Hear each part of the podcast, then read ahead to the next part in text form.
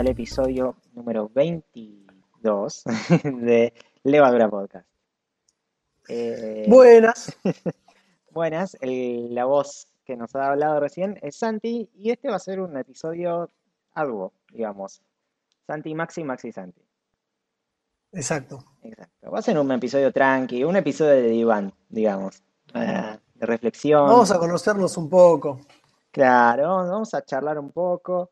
Eh, planeamos hacer este episodio más allá de porque los hijos de puta de nuestros otros compañeros no vinieron. no, principalmente porque queremos cambiar un poco la modalidad del podcast. Queremos hacer episodios más, más private, más, más tranqui y queremos ver cómo, cómo va saliendo eso. Así que bueno, el primer tema que vamos a hablar es juegos. Sí. Eh, sí, sí, sí, sí. Juegos. Vamos a hablar del speedrunners.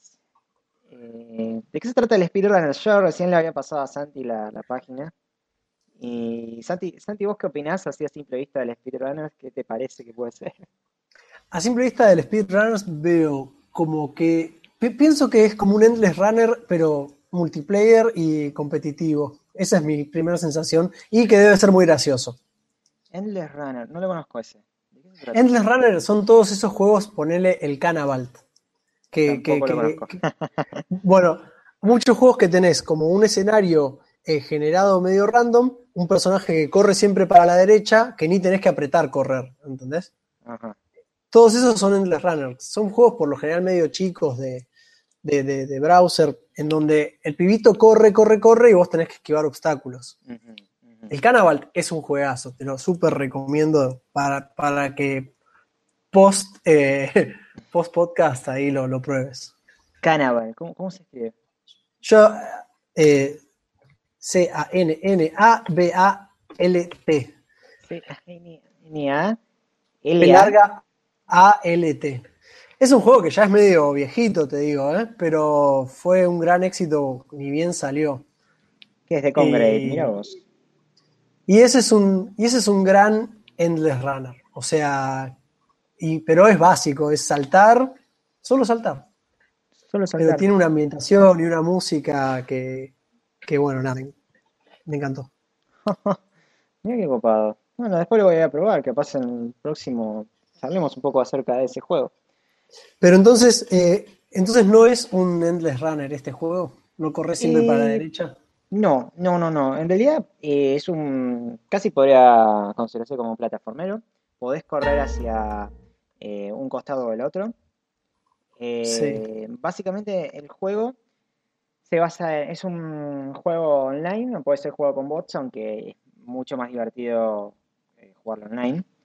Vos sos un personaje que, elegís al principio de la partida, digamos, conjunto de otro escenario que también elegís. Al principio tenés todo bloqueado y como tienen modalidad de rol, podés ir, eh, digamos, subiendo de nivel y sacando otros personajes y otros niveles. ¿Y qué, es PC, mobile o.? Eh, yo lo jugué en PC. Yo lo jugué en PC, no vi en otros lados que estuviera. La verdad que tranquilamente por la cantidad de controles que tiene podría jugarse en mobile, aunque sería un poquito kilómetro yo lo juego y recomiendo con mando de, Xbox o de cualquier otro, cualquier otro joystick, porque con teclado tenés como 4 o 5 teclas que cada una hace cosas distintas y es medio bardo. Eh, bueno, básicamente eh, vos jugás con cuatro jugadores más y, tenés que correr. O sea, como el Endless Runner, pero tenés que apretar la tecla para ir correr hacia un costado y tenés que eh, ponerle, tenés saltar para esquivar, eh, ¿cómo se llama? Cajas y, bueno, obstáculos que tenés en el medio. Sí. Y tenés agacharte para, para agacharte abajo de, yo qué sé, lugares que, también hay cajas y que te golpean y te traban. Y tenés también una cuerda que vos tirás que sirve para ciertos lugares en donde te colgás y hace que vayas más rápido. Y principalmente lo que tiene son armas eh, que vos podés agarrar el estilo Mario Kart, o sea, en un momento aparece una caja en el medio de, la partida y el primero que la agarra se la queda y la larga y tiene, yo qué sé, cosas como misilazos que lo tirás a otro jugador, bolas de fuego. Eh, tiene una que es muy, muy hija de puta, que es, un, es una especie de gancho que el otro jugador está adelante, se lo tirás y hace que vos vayas hacia, hacia adelante y el tipo se vaya donde estabas vos. Sí. Eh, que mm, básicamente la, idea del juego es principalmente al principio que uno muera, porque empieza la muerte súbita y eso hace que te quedes, se vaya achicando la pantalla a medida que... ¿Y cada uno qué tiene? ¿Energía o hay que tirarlo de la pantalla? Eh, básicamente hay que sacarlo, o sea, el, gana el que está más adelante y es como un torneo, van, van muriéndose los que se van quedando atrás. Eh, vos tenés una barra de energía que se, calibra con una especie de indicador azul que a veces aparece y esa barra lo que te permite es correr mucho más rápido durante un lapso de tiempo. Eh, es, es, un, es un juego muy competitivo, muy competitivo, es para cagarse la risa porque Además está en la beta y tiene un par de bugs que son bizarrísimos. y tiene además, eh, se, compra por Steam, ahora debe estar a 10 dólares, pero siempre hay una forma de conseguirlo gratis o con descuento. Es un juego muy, muy consumido. Claro. Eh, y lo que tiene mucho es el tema de, ¿cómo se llama? El workshop. Tiene workshops de Steam, por lo que vos podés entrar y descargarte mapas que hayan hecho los otros. Ah, ah, ah, ah, claro, claro, claro. Entonces tiene mapas, hay un mapa que se llama Mario Kart, que está muy... No, perdón, no se llama Mario Kart, se llama Super Smash Bros. Que es un mapa tipo Super Smash Bros. con cuatro plataformas, así una arriba de otra, donde tenés miles de armas por todos lados y la idea es hacer caer al otro jugador. Qué ¿Y estás consiguiendo con quién, con quién jugarlo? Sí, tengo un chico que nos escucha, se llama Nico, que en realidad él es el que me regaló el juego y me animó a jugarlo. Y sí, o sea, todas las noches nos cagamos de la risa porque nos enganchamos a jugar. Él está más viciado que yo.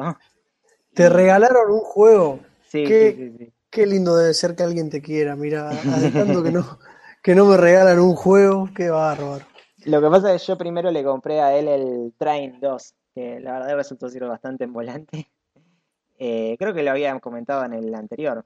sí, sí, sí, sí, ¿Te pasó que te, aburriste también?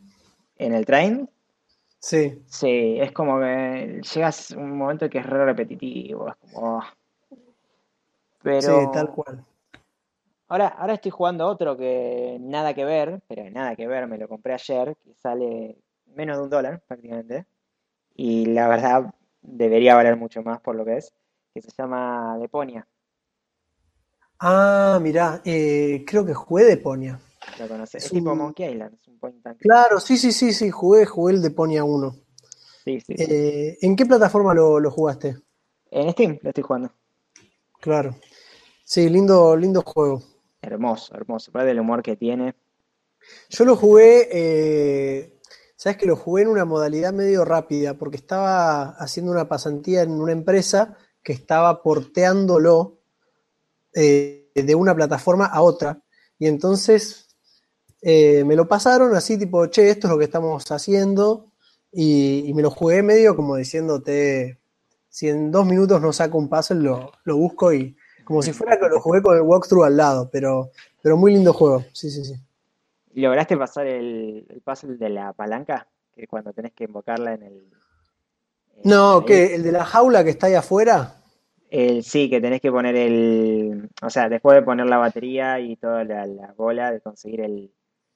No, ni loco. Porque yo entré, entré sabiendo que había un par de puzzles que, eran cualquiera, como el que tenés que. Hay como un.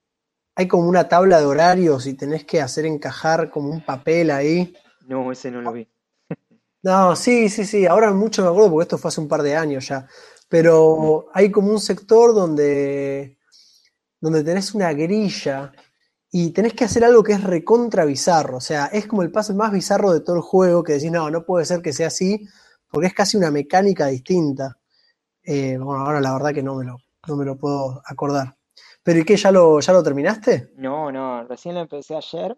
Estoy jugando con ah. Dani Ah, te estoy spoileando todo entonces, pará. No, no, eso es fácil más. O sea, estoy en la parte donde, eh, y esto sí es spoiler para los, que lo están escuchando, eh, si no quieren escuchar esto, reproduzcan hasta el minuto 12.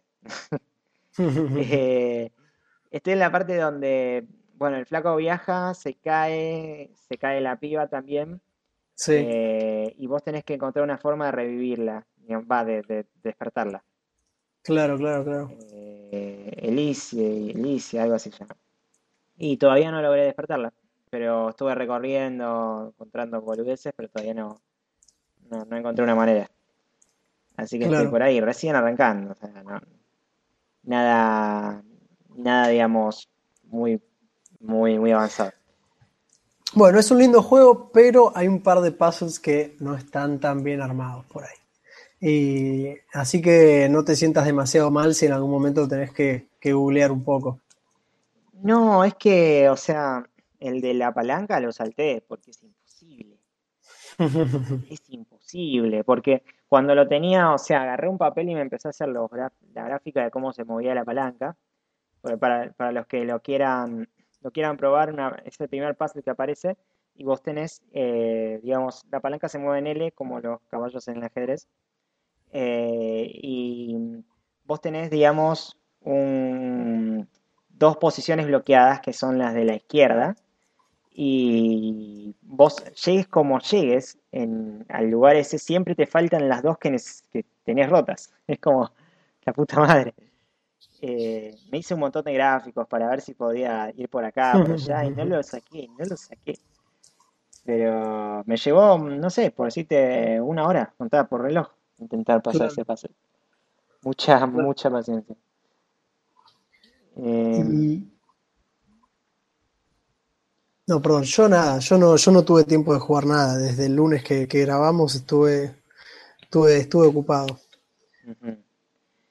Pero bueno, nada, o sea, son, son juegos ocupados, así que, podemos. Ah, ¿sabés que me, me, me, estaba viendo ayer? Todavía no lo terminé, el, documental de Atari, el que cuenta la. Ah, mira.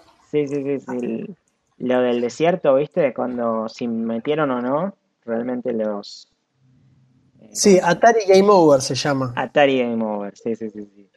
No, lo vamos, no lo vamos a paliar hasta el próximo capítulo. No, no, no, no, no. Yo, pero yo estoy armando así como la lista de temas, así que lo voy a meter ahí. eh, eh, y una hora nada más. Dura una hora solamente el documental. Se ve lindo. ¿En serio? Sí, una hora, una hora, te juro. En Netflix lo agarré y no lo podía creer. Digo, ah, mira, aparte no tienen tanto que contar. O sea, la historia de Atari, algunas, algunos logros de programadores y, los juegos que sacaron, más esto de, de T, digamos, para... Sí. Pero mm, no, no tienen tanto que contar. Claro. Eh, claro. Pero es interesante la historia y la, y la, y la, la leyenda. Es, es una linda. Bueno, cuando lo termines de ver, vas a, vamos a poder comentar más todo un poco cómo salió. Y porque, porque en un momento habíamos hablado de este documental y habíamos hablado de ET el extraterrestre, ¿no? Del juego que supuestamente fundió a Atari. Claro. Y, muchas de las cosas que, yo pensaba en ese, en ese en esa época, digamos, el documental dice, bueno, que no son que no son de esa forma, así que es muy interesante. Hmm. Sí, sí, sí, sí, Pero bueno, hay que, hay que ver qué pasó. O sea, no creo que seas eh, que eso haya fundido a una empresa tan grande. Debieron haber más razones. O sea, capaz ya estaba. Parece que Atari ya estaba decayendo. Por más éxitos que sacaran, ya venía cuesta abajo. Ah, no sé. Tengo, tengo que verlo, tengo que terminar de verlo y, y ahí lo comentamos para el próximo. Pendiente para el próximo. Ya tenemos varios temas. Esto es como una planificación del próximo. Sí, perfecto. Yo voy metiendo. Eh, metiendo acá en la, lista de temas pendientes.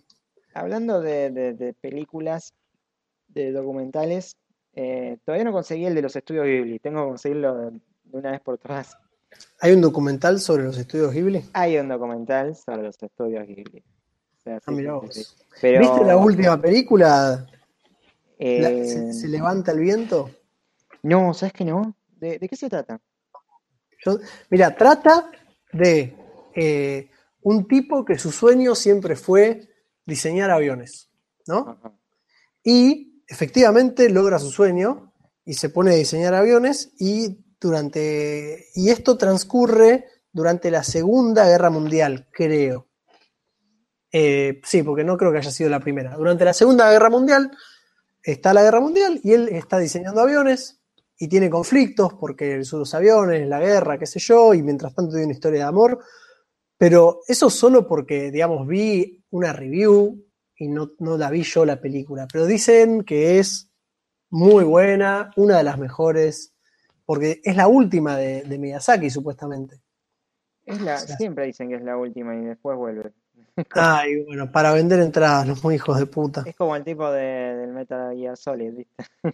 Claro, esa me encantaría. La dan, en, la dan en un cine solo acá en Buenos Aires, en eh, allá por la calle Corrientes. Así que si buscan Se levanta el viento de Buenos Aires, ahí estoy tipeando, eh, aparece en qué cine la dan. La dan en el cine Premier.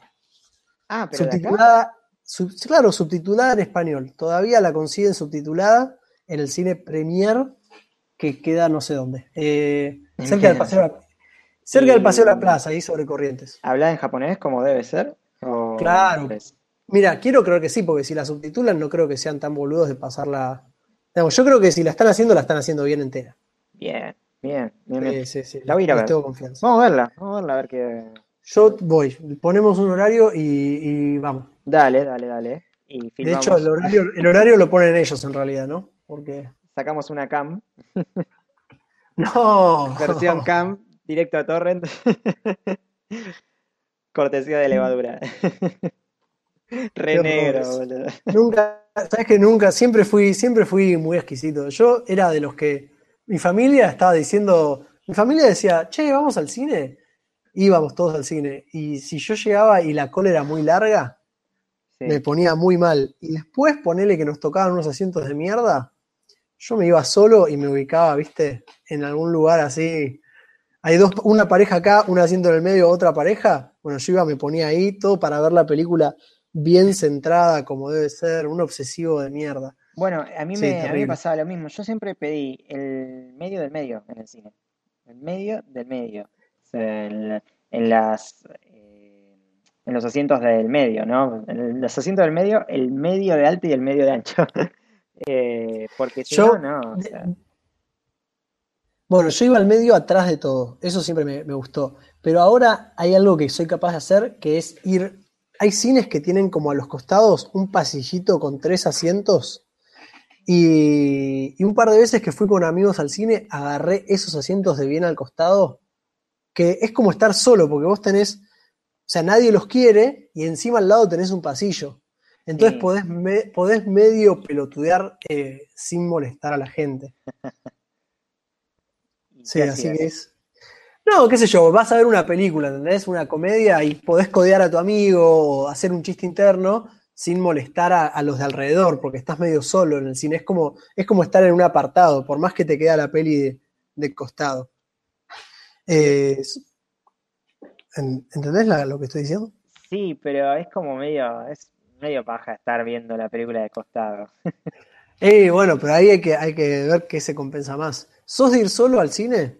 No, no, una sola vez me parece que lo hice y no es lo mismo, o sea, tiene que ser una película que quieras disfrutar completamente solo, que ponerle que sepas que si vas a llevar a tu novia, a tus hijos que no la van a entender, que vos solo la vas a entender. Tiene que ser un caso muy particular. A mí, yo fui, fui solo al cine por lo menos, por lo menos cuatro veces. Eh, que me acuerde así puntual. Y nunca, nunca me arrepentí. Eh, por ahí un par de veces era, yo vivía en un departamento de 11 pisos y se cortaba muy seguido la luz. Y si llegaba y estaba la luz cortada, ni en pedo te subía 11 pisos por escalera. Entonces me cruzaba enfrente que tenía un cine, que se ve que estaba en, otra red, y era como, hola, ¿qué están dando? Tal cosa, bueno, Tuki, entrada, y así me vi una película francesa que se llama Odette, que no la vio nadie. Claro, o sea, me, vi así una, una peli rarísima que nadie vio y siempre la paso distinto, ¿no? No tengo la presión de que le guste a nadie más. La, la última Avengers la fui a ver solo porque yo tengo un cine acá a dos cuadras y es como, che, vamos al cine. Y mis amigos, viste, como, sí, pero a tal hora, o sí, pero mañana, o después cancelan. después de una semana de querer ver Avengers y no poder organizar, chao, ya fue. O sea, yo sé que yo la paso bien. O sea, realmente. Eh, y me pasó que al lado mío se sentó otro tipo que, que la había venido a ver solo. Y era muy gracioso porque nos reíamos de los mismos chistes. Y, daban ganas de así como. Como de, no, sé cómo decirte, como que había una conexión ahí sí. como, como cuando uno va a un bar y se conecta con el camarero. Claro, claro. Claro, o sea, había ahí como, ah, no podía, no, no podíamos compartirlo como amigos porque no éramos amigos, pero era como él y yo riéndonos del mismo chiste que nadie más se reía, era muy gracioso. Los dos únicos boludos que fueron solos al cine. Eh, pero la verdad que, como te digo, nunca, nunca me arrepentí de ir solo al cine. Así que cuéntenos los oyentes, vayan solos al cine. es muy extraño. Pero sí, estaría bueno alguna anécdota de los oyentes con respecto a, cómo la pasaron solos en el cine, ¿viste? A veces te puede pasar algo insólito. Y, sí, qué sé yo. Ya, que estamos, ¿no? O sea, ¿alguna, ¿alguna vez llegaste a levantar en el cine solo, yendo solo? ¿Levantar una mina? Ajá. No levantar un asiento, o sea, evidentemente no se puede. No, yo, pero yo prácticamente, o sea, el, prácticamente todas las minas que, que conocí, por lo general las conocí tipo por un cumpleaños o porque me la presentaron. No soy así de, salir de, Levante. Siempre que salí de Levante me volví llorando a casa.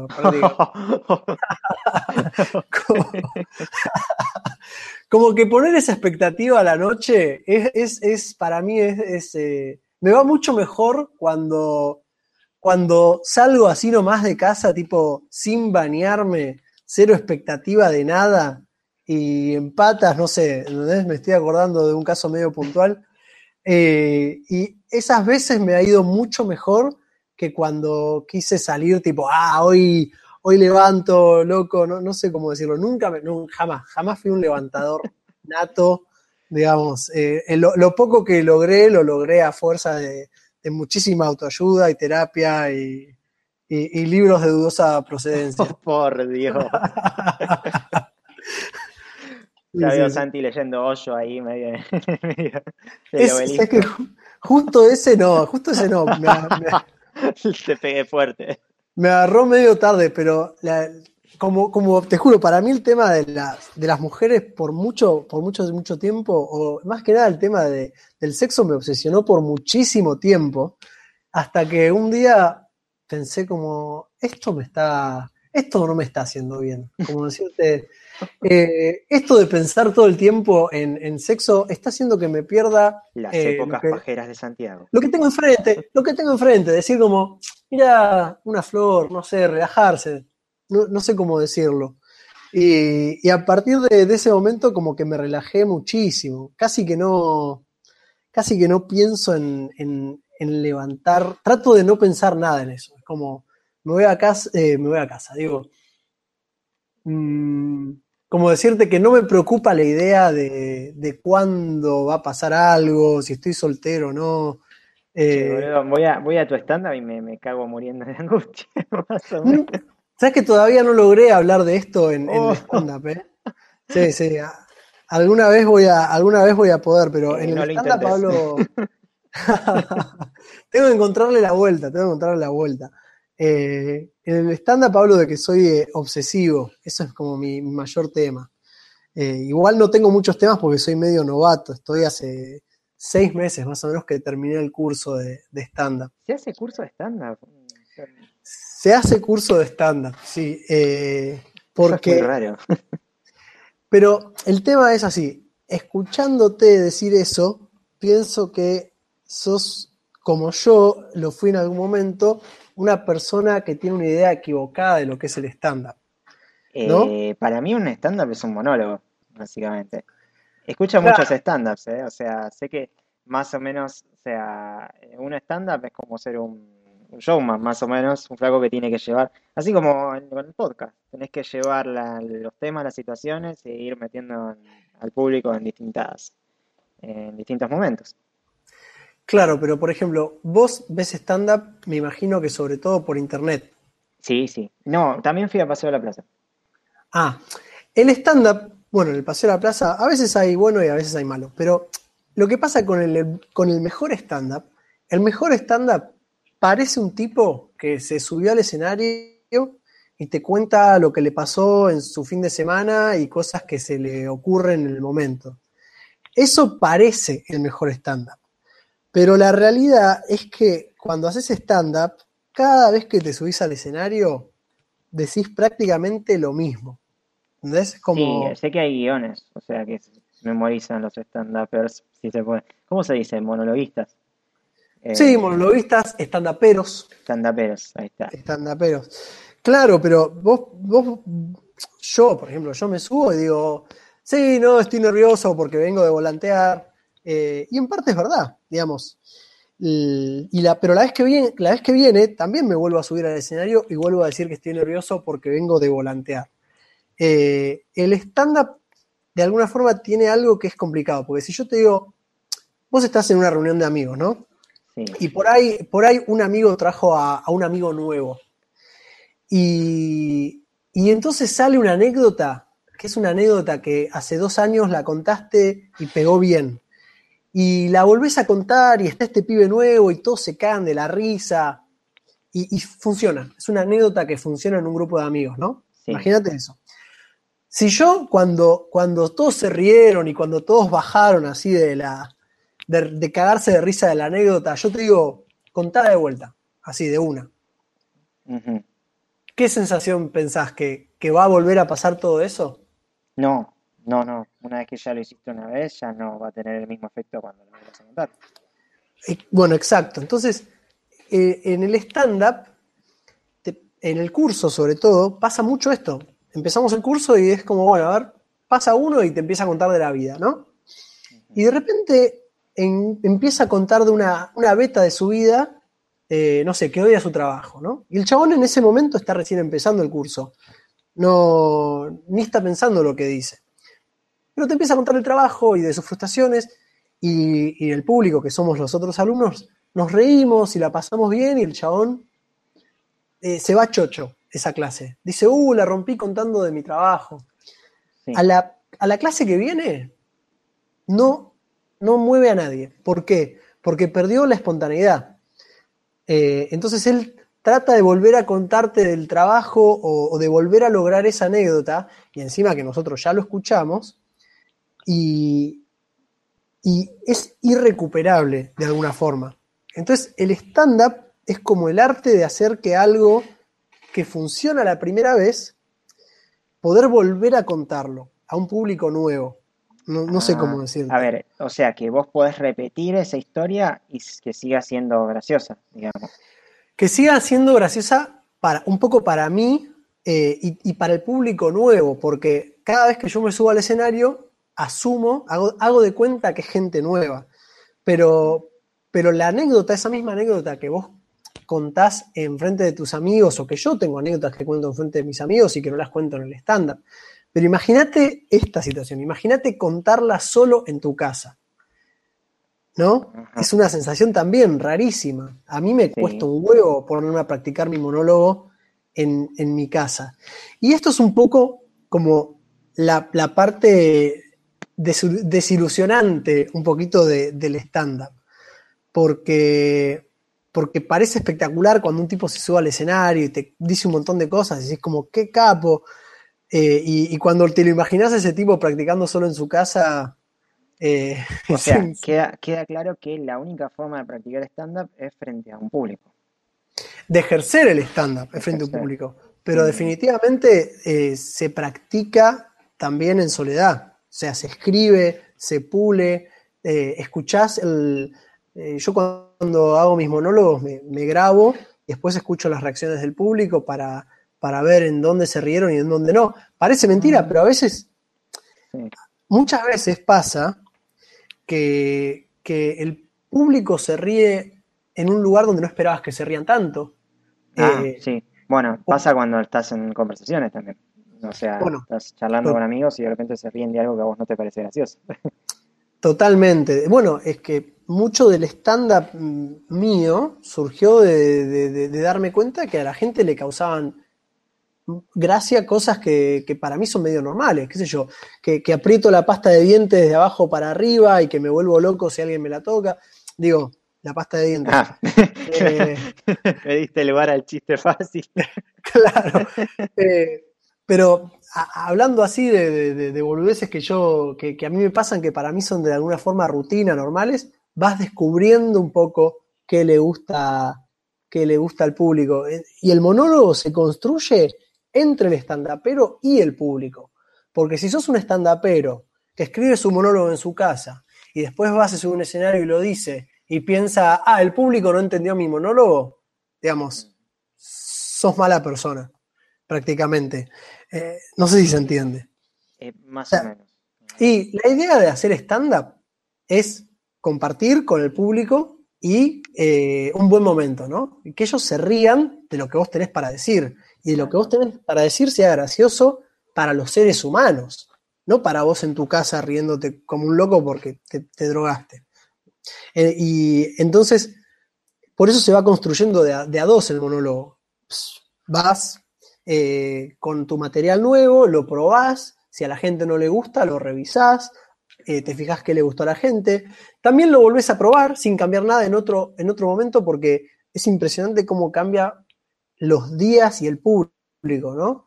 Por ahí vos tenés 10 personas un día y no se ríe nadie, por ahí el otro día tenés otras 10 personas y se cagan de la risa, la pasan espectacular. Eh, y, eso a veces. Vos no sabés el tipo de público que va, ese es el tema. Porque puede ser, yo qué sé, puede ser un público que se ría con chistes más simples o con chistes más complejos y de repente te encontraste con que justo ese día te vino, te vienen las 10 personas de la misma temática o no, te viene variado, entonces se ríe uno solo o se ríen los 10. Exacto.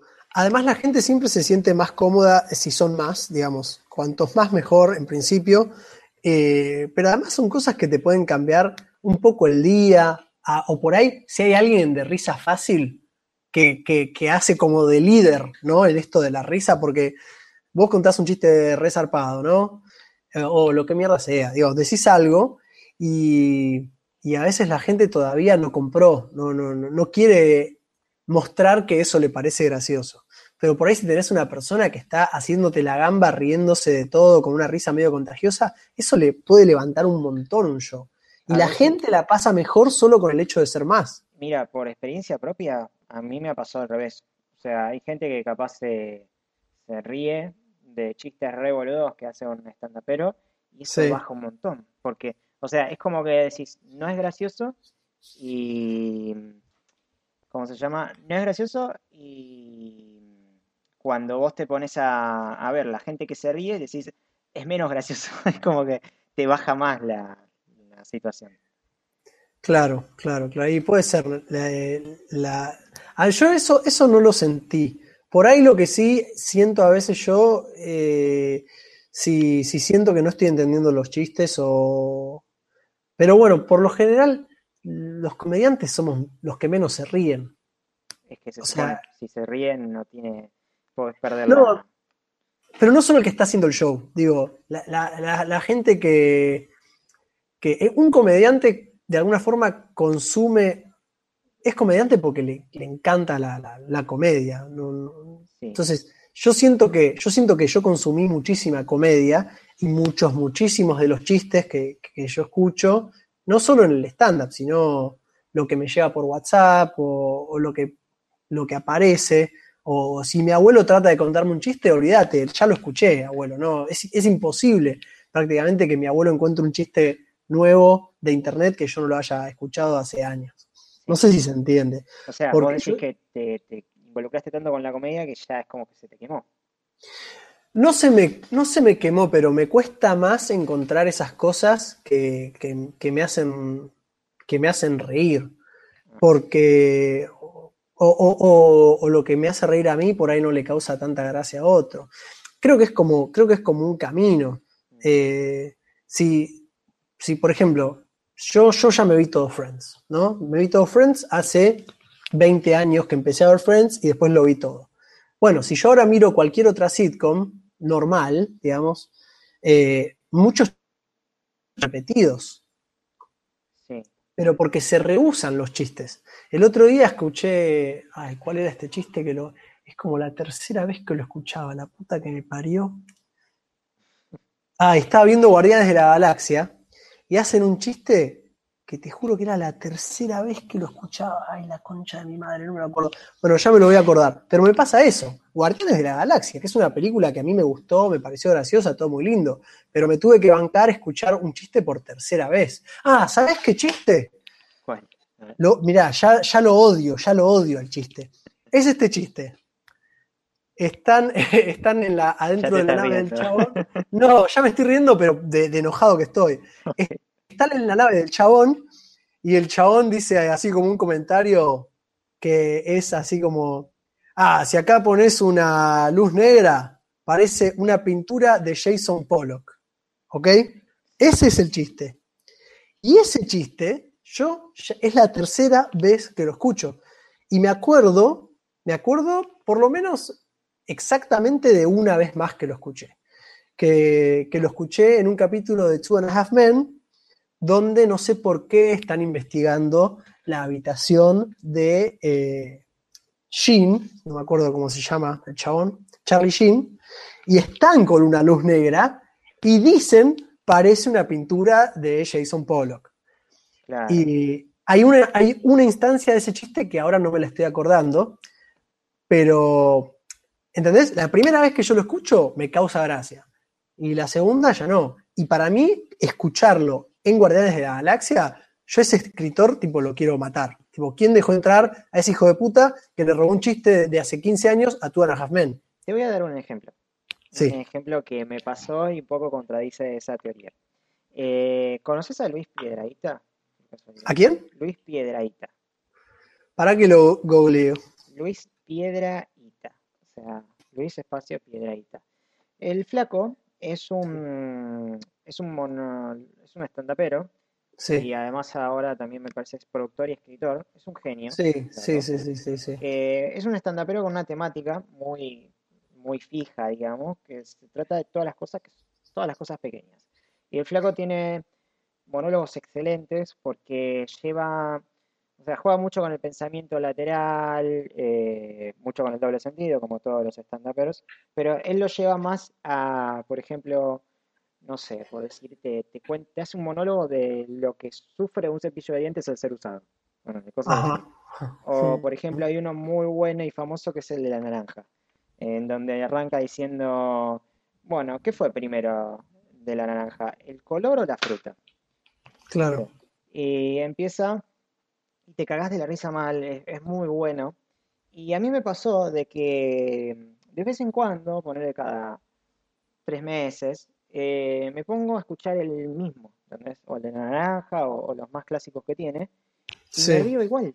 Me río como me reí en, lo, la primera vez que lo escuché.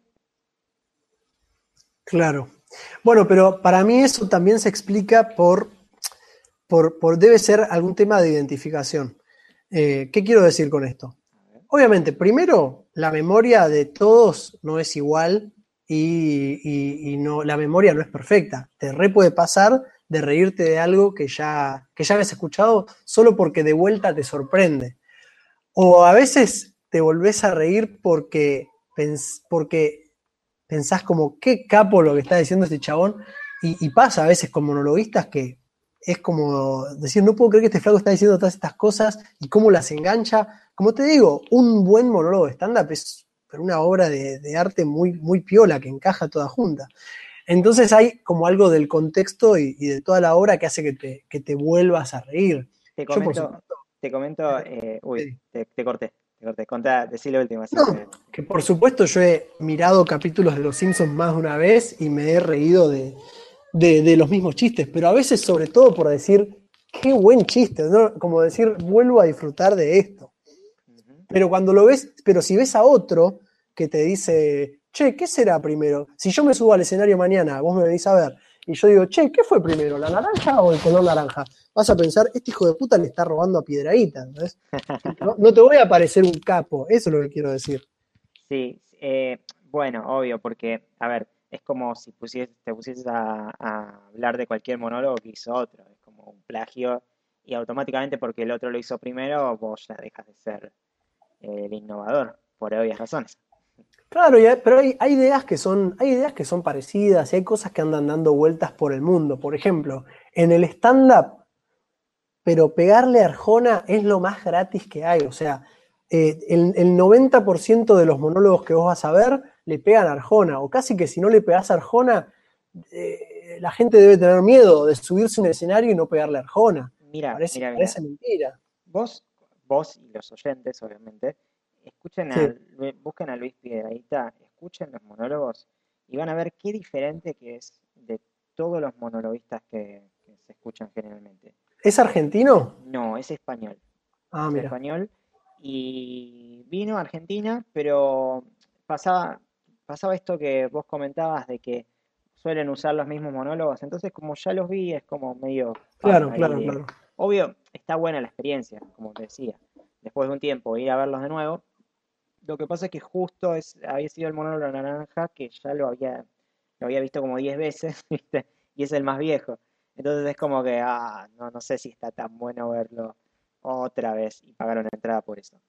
Pero mm, lo que tiene este tipo es que las ideas son propias y todo el monólogo usa, por decirte, un 1% de chistes prefabricados. Prácticamente no tiene. ¿Por qué? Porque la línea de pensamiento por la que te lleva el flaco no la pensó nadie. ¿Entendés? O sea, es como que. Sé que decir esto es muy arriesgado y más en el mundo del stand-up, donde todo el mundo ya tiene una fórmula y más de uno se la robó otro. Pero este en particular, yo sigo a muchos stand-uperos españoles, argentinos, eh, este en particular tiene una línea que no tiene nadie. Eh, aparte, está en el Club de la Comedia, ¿viste? El show ese español. Ajá. ¿Cuál te digo? Es un show español que sale todas las semanas, ponele. Sí, sí, sí, sí. Y ahí hay, un montón de monologuistas y cada uno tiene una temática, pero ponele, eh, hay muchos que caen un poco en la repetición. Y en el caso este de Luis Piedradita, es algo que mantiene mucho la línea de, la innovación.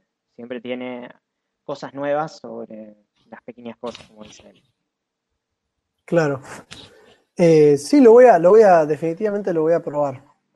Eh, y espero, eh, sí, espero no, no, volver y decirte, no, mirá, le robó todo a tal otro comediante, porque no me gustaría, no me gustaría tener que hacer eso si haces eso, bueno, eh, nos enteraremos y nos sorprenderemos de cosas nuevas. Yo sinceramente en lo que vi no vi ningún robo, eh, pero bueno, capaz, este, siempre ahí está la posibilidad. Ahora, eh, incluso aunque se lo haya robado, la forma que tiene el flaco de decirlo es única. Es, como que aparte no es solo, vos me lo vas a afirmar, no es solo lo que decís, sino cómo lo decís. Bueno, cómo lo decís es lo más importante en realidad. Eh, porque, porque definitivamente el cómo es mucho más importante que, el qué. Porque si, si, si lo decís eh, incómodo, si lo decís nervioso, si no lo decís con confianza o si no lo decís con buen timing, eh, se, va todo a la mierda. Y, yo soy un ladri que estoy hablando de todo esto como si fuera un grosso y empecé a hacer recontra poco, así que no, no, no me den mucha bola a lo que digo tampoco. O sea, Piedradita seguramente que es mejor que yo. Eh, bueno, pero más allá de eso, sabes mucho más que, no sé, gente que nos está escuchando, más que yo, porque ya lo estudiaste. Entonces, está bueno también tener a alguien que, esté metido en el tema. Yo súper recomiendo el. Si, si alguien está pensando en hacer stand-up, bueno, tiene que hacer un, un curso o tiene que, no sé, leer algún libro. Yo tengo acá el libro de. Eh... de buscando el libro, genial. Momento radial. Sí, momento radial. Momento radial. Tengo el libro de Guillermo Celsi. Y, y bueno, lo estuve leyendo y, bastante bien lo que enseñan. Va, va de la mano con el curso que hice yo, que yo hice curso con la gente de, señales de humor. Y es impresionante cómo se nota la diferencia entre alguien que hizo eh, ningún curso o un curso malo y alguien que hizo un curso bueno. Hablando, Porque... de, hablando de eso, ¿qué se, ¿qué se aprende? ¿Qué se enseña en ese curso?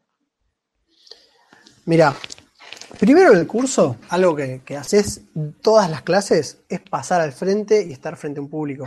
Que al principio, viste, te querés morir, es muy, muy nervioso. Pero hay cosas que, hay cosas que, que, enseñan los profesores, sobre todo por la experiencia. Por ejemplo, no, no, no, no le des pie al público a, arruinarte algo. Eh, muchos, muchos estandaperos se suben y empiezan a hacer una pregunta al público. Tipo, ¿alguna vez eh, se bajaron los pantalones en medio de la calle y se quedan esperando una respuesta? ¿No? Nadie. Y, por ahí piden, ¿cómo? Dale, dale. Que sí o que no. ¿Alguno se bajó o no se.? Y es como, ¿viste cuando, ¿viste cuando un profesor hace una pregunta pelotuda y nadie la quiere responder? Sí. Chicos, a ver, eh, ¿cuánto es 2 más 2? Toda la clase callada, ¿viste? Y el profesor diciendo, dale, chicos, 2 más 2, es fácil. Bueno, ese tipo de error lo cometen varios estandaperos. Eh, y, vos, yo estoy así, viste, mirándolos y me, quiero matar. Otro error que, se comete es romper personaje. Y eh, esto de, que, lo que estamos hablando, digamos, por más que, por más que la gente que, sabe de stand-up ya sabe que yo el monólogo lo escribí, lo pulí, lo practico, eh, decir algo como, por ejemplo, ay, me olvidé por dónde iba, o, decir como, ay, no encontré forma de atar estos dos temas. Eh, es como, mm, yo sé que, yo sé, no me muestres el, backstage, no rompas personaje así, me, me cortás la, la identificación que yo estoy sintiendo con vos en este momento. no sé si se entiende a, qué voy, ¿entendés? Eh, si te olvidaste lo que estabas por decir, mucho mejor eh, seguí con otra cosa o, careteala, pero cuando, cuando rompes el personaje, por así decirlo, ahí se pierde. Eh, estoy tratando de acordarme de cosas puntuales que vimos en el curso, que igual lo recomiendo, no, no, no quiero que la gente deje de hacer eh, cursos porque escucharon estas dos o tres cosas, pero se aprende mucho de la experiencia de los profesores y, y como te digo, cuando cuando aparece alguien que dice, no, yo no hice curso, pa, pa, pa, comete todos esos errores que, te lo sacan enseguida en, el curso. En el curso, por ejemplo, llegás y decís, ay, me, das alguna excusa, ¿no? Das alguna excusa que decís, ah, estoy medio nervioso, enseguida te dicen como, a ver, salí, volví a entrar y no, no des ninguna excusa. Eh, y esas son cosas que los profesores aprendieron por experiencia y, y que sirve mucho que te las transmitan y aprenderlas en el curso, en vez de en la, en la vida real. Porque además, cuando salís del curso, por lo general no andás pidiendo consejo. Claro. No sé si se entiende. Entonces, estás preparado, supuestamente. Cuando salís del curso, em, nadie viene y te dice, ah, vi que, vi que cometiste este error de principiante. Nadie te lo va a decir. Todo el mundo va a esperar que, que de a poco te, frustre que, de a poco te vayas frustrando cada vez más con el stand-up y, que algún día no hagas más stand-up. Digo, así como una guachada.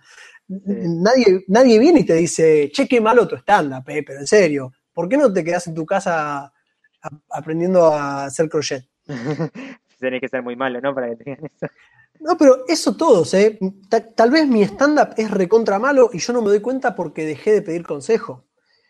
Entonces, eh, en el curso es donde vos tenés profesores que enseguida te bajan caña. Si, si, si te pones a contar un chiste armado de internet, pero, pero te lo, pero enseguida, como, no, no, no, no, ese tipo de cosas acá no van, ¿entendés? Claro, claro. Eh, entonces, para mí lo, mejor del curso es tener toda esa etapa donde muy temprano te marcan esos errores y, no te los dejan pasar, porque después ya está. O sea, si, si hablas muy bajito, si hablas muy alto, eh, si, digamos, no sé, si, haces un gesto que distrae con las manos, por ejemplo, ¿no?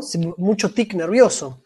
Entonces en el curso te enseñan a, pararte enfrente del público y mirarlos sin moverte. Es como teatro.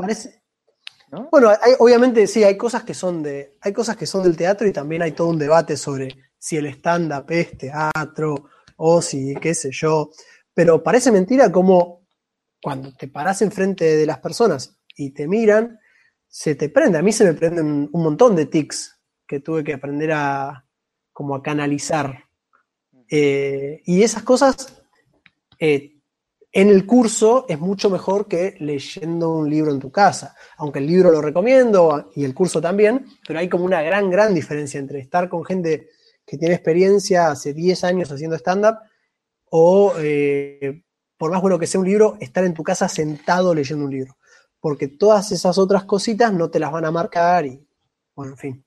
Claro, claro, sí, sí, Por Santi, estamos llegando al final del podcast. ¡Epa! Sí, sí, sí, sí, pero te, quiero invitar, por más miembro que seas, por más miembro oficial que seas, a que tengamos la continuación de esta charla, porque la verdad que está muy buena. Y además, eh, quiero que en el próximo episodio puedas, no sé, comentar a los, a los que quieran hacer stand-ups, algunos consejos, comentar un poco más del curso. Y un temita, algo que te va a dar un poco de vergüenza, pero te lo hago porque soy una mala persona, que prepares un stand-up. Que intentes hacer un stand-up mediante podcast. A ver cómo un stand Un stand de podcasteril. Sí, sí, sí, sí, sí. A ver, a ver cómo sale ese desafío. El próximo programa va a ser de nuevo, así como un 2. Voy a restringir la entrada al resto para que tengamos este tipo de, interacción, así como público, stand-upero, a ver cómo sale. Bueno, vamos a ver qué sale. Sí, sí, sí, sí. Así que bueno, nada, gracias Santi por, por tu participación. Te estoy tratando como un invitado. Ay, muchas gracias por tenerme acá. ¿Te gustó el podcast? Muy lindo, me sentí muy cómoda. Eh, Ay, no va a faltar, no va a faltar. Eh, Sabes que quería ver si podía enganchar, o capaz que vos con, los chicos del club de Gabou, en realidad con, con Gabou, a ver si se puede venir y podemos seguir este tema. ¿Quién, Gabou? Uy, qué groso, ojalá. Estaría bueno, yo, bueno. yo soy un, pichi comparado con la gente que va a Gabou, pero, pero full. Full, estaría, estaría bueno para que te, también, bueno, aprendamos todos, porque la verdad a mí también me interesa. Eh, especialmente porque para el podcasting también es muy bueno esto. O sea, no creo que sea tan, creo que somos bastante, mm, no sé si hermanos o medio hermanos en este caso, porque en teoría estamos hablando a un público, a un conjunto de oyentes, que si bien no nos ven, nos escuchan y nosotros tenemos que seguir un lineamiento para que ellos no se duerman en el medio. Claro, claro, claro. Bueno, yo voy a escribir algo. No sé si, no sé si eh, el stand-up tiene como su, espacio ya. Pero algo voy a escribir. Dale. Algo voy a escribir, algo voy a escribir. Eh, podemos hacerlo mitad radio, mitad stand Vamos viendo cómo, cómo llevar la cosa. También lo que estuve pensando, así lo estoy pensando por arriba, es si radio teatro también podemos hacer algo. Epa, bueno. ¿Viste? Levadura se viene con todo. Así que bueno, bueno, nada, nos despedimos y te espero en el próximo programa porque se viene con todo más stand-up. Prácticamente creo que va a ser un especial de, monólogos. Tengo un montón de, de stand-uperos que quiero recomendar, que, suelo escuchar. Y un par de cositas de Netflix sobre stand-up también. Dale, excelente. Y bueno, nos despedimos. Chao, gente. Adiós. Hasta luego.